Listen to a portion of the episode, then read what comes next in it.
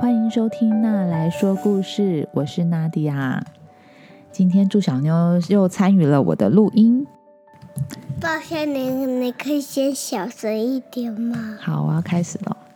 嗯，你身边有没有人是一直快乐不起来的呢？大人可能知道有些人他会受到精神疾病的困扰，知道世界上有忧郁症啊、躁郁症，知道这些人需要身边亲友的关心还有稳定的支持。那我觉得现在的童书真的很棒，因为他会用很多小朋友能够理解的故事来帮助孩子认识这个世界。那今天要分享的故事呢，就叫做《快乐药》。这本童书是在讲三只小老鼠发现邻居鼹鼠一直开心不起来，决定帮他想一个方法。那这个方法也造福了整个村子里面不快乐的人哟。那我们来听听看这个故事吧。快乐药。从前，从前有三只小老鼠，它们住在树屋里面。在树屋的附近有一个池塘，那边是鼹鼠的家。他们看到鼹鼠常常低着头，很不开心的样子。不知道为什么，鼹鼠很容易伤心。它常常在池塘边哗啦哗啦的大哭，眼泪像下雨一样的滴滴答答的滴下来，落个不停。有一天，三只小老鼠又看到鼹鼠在哭了。小弟呢，就拿了一个水桶，跑到鼹鼠旁边，接住它滴下来的眼泪。老鼠二哥问大哥说：“小弟在做什么呀？”大哥说：“我也不知道。”哎，接着老鼠小弟把盛满眼泪的水桶拿过来，二哥问他：“你到底在干嘛呀？”老鼠小弟说：“我想要帮鼹鼠的忙啊。”我想搜集他的眼泪，拿去研究一下，看看可不可以做出什么药让他吃。我希望他吃完能够快乐起来。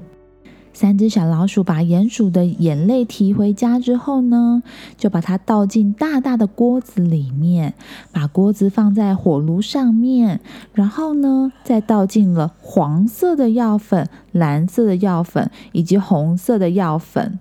他们在煮这锅眼泪药，然后眼泪慢慢收干了，药粉跟眼泪和在一起，变成了一个很像面团的东西。他们把做好的面团拿出来，揉成一个一个的小丸子，然后呢，就把丸子放进罐子里面。快乐药完成了。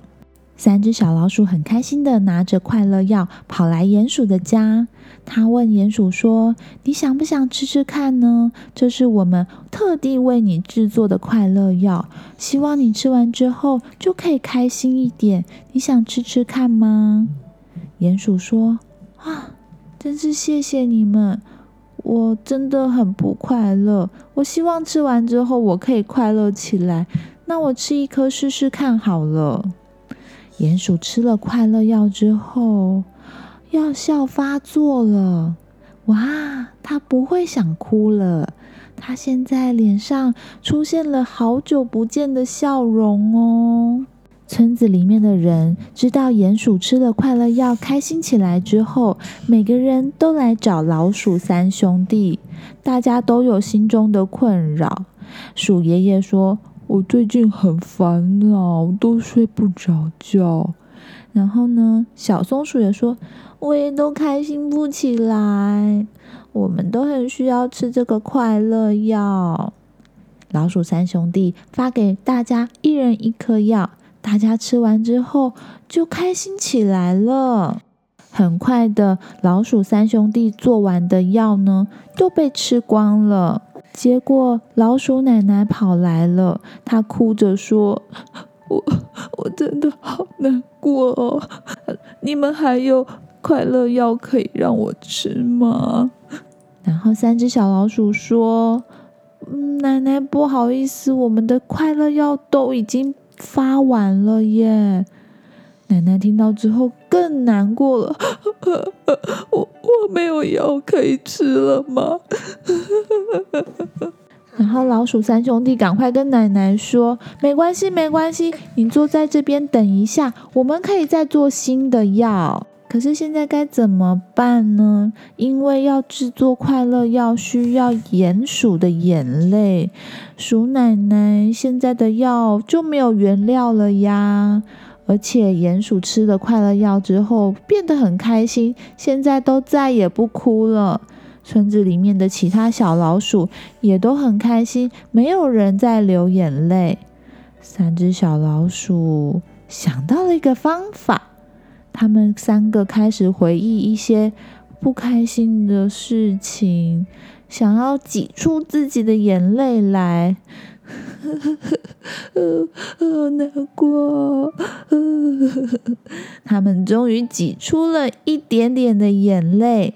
现在又可以帮奶奶做新的快乐药了。好啦，故事说完喽。听完这个故事呢，觉得三只小老鼠要帮助的人好多好多，而且他们似乎是村子里面少数不觉得悲伤难过、不用吃快乐药的老鼠。嗯，会不会是因为他们都想着要帮助人，而帮助人让他们自己变得很快乐呢？